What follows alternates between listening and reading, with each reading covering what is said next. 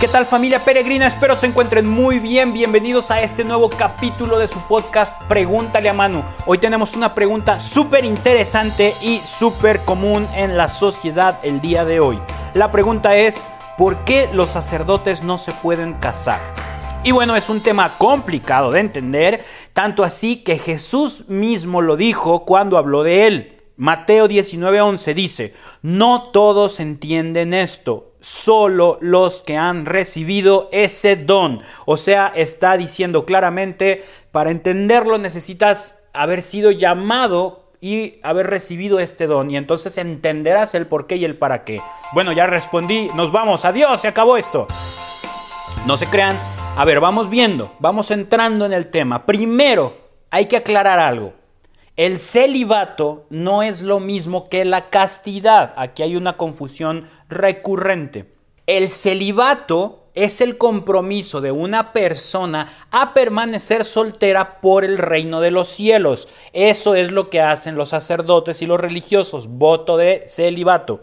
Mientras que la castidad es la virtud por la que una persona capacitada para la pasión reserva su deseo erótico de forma consciente y decidida para el amor. En pocas palabras, la castidad consiste en vivir tu sexualidad de manera adecuada a tu realidad. O sea, la castidad del soltero se vive a través de la abstinencia hasta el matrimonio. La castidad del casado se vive a través de la fidelidad y cumplimiento de su participación en la renovación matrimonial. Ustedes saben de qué estoy hablando. Y en el sacerdocio católico, la castidad se vive a través del celibato, que es la abstinencia absoluta. Ahora, teniendo claro todo esto, podemos pasar a la pregunta, ¿por qué el celibato? Jesús mismo es el modelo del celibato sacerdotal y nos enseña que este es un don, un regalo de la gracia divina. Mateo 19:11, recapitulamos. Pero él les dijo, no todos entienden esto, solo los que han recibido ese don. Hay eunucos que salieron así del vientre de su madre, a otros los hicieron los hombres, y hay quienes se hacen eunucos ellos mismos por el reino de los cielos. El que pueda entender, entienda. Como se explica en este pasaje, no es una disciplina para todos, sino solo lo pide para unos cuantos que reciben ese don especial, quien se siente llamado a cumplir con eso. Y solo ellos van a comprender la importancia de este. Eso explica por qué muchos de nosotros, los laicos, no entendemos la razón de que exista dicha disciplina y a veces hasta luchamos porque desaparezca y sin embargo la gran mayoría de sacerdotes están de acuerdo con ella y la han asumido con amor y de manera voluntaria. Ahora, vale la pena preguntarnos, y es lo que mucha gente plantea, ¿el celibato es igual a soledad? Para los ojos de cualquiera de nosotros, el celibato ofrece una vida en la que se renuncia al amor. Sin embargo, no es así. El Papa emérito, el queridísimo Benedicto XVI, nos enseña que el celibato no puede significar quedarse privados de amor, sino que debe significar dejarse tomar por la pasión de Dios. Vean qué bonitas palabras. Y es ahí, en esa renuncia que implica la vida célibe, que el sacerdote encuentra su plenitud al servicio de Dios. El doctor Scott Hahn, del cual soy fan de sus escritos, junto con el padre James Socias, en su libro La fe cristiana explicada, comentan que los apóstoles imitaron el celibato de Cristo y de igual modo los sacerdotes de hoy renuncian voluntariamente a las grandes alegrías de la vida matrimonial para servir a la iglesia. Por el celibato, el sacerdote puede dedicar su mente, su corazón y su tiempo total y directamente al servicio de Dios y de la iglesia. Y San Pablo, por esa misma línea, se expresa diciendo esto. En Primera de Corintios 7:8 dice: No obstante, digo a los solteros y a las viudas, bien les está quedarse como yo, o sea, soltero y continúa en la misma primera carta a Corintios capítulo 7, versículo 32-33. Yo os quisiera libres de preocupaciones. El no casado se preocupa de las cosas del Señor, de cómo agradar al Señor. El casado se preocupa de las cosas del mundo, de cómo agradar a su mujer.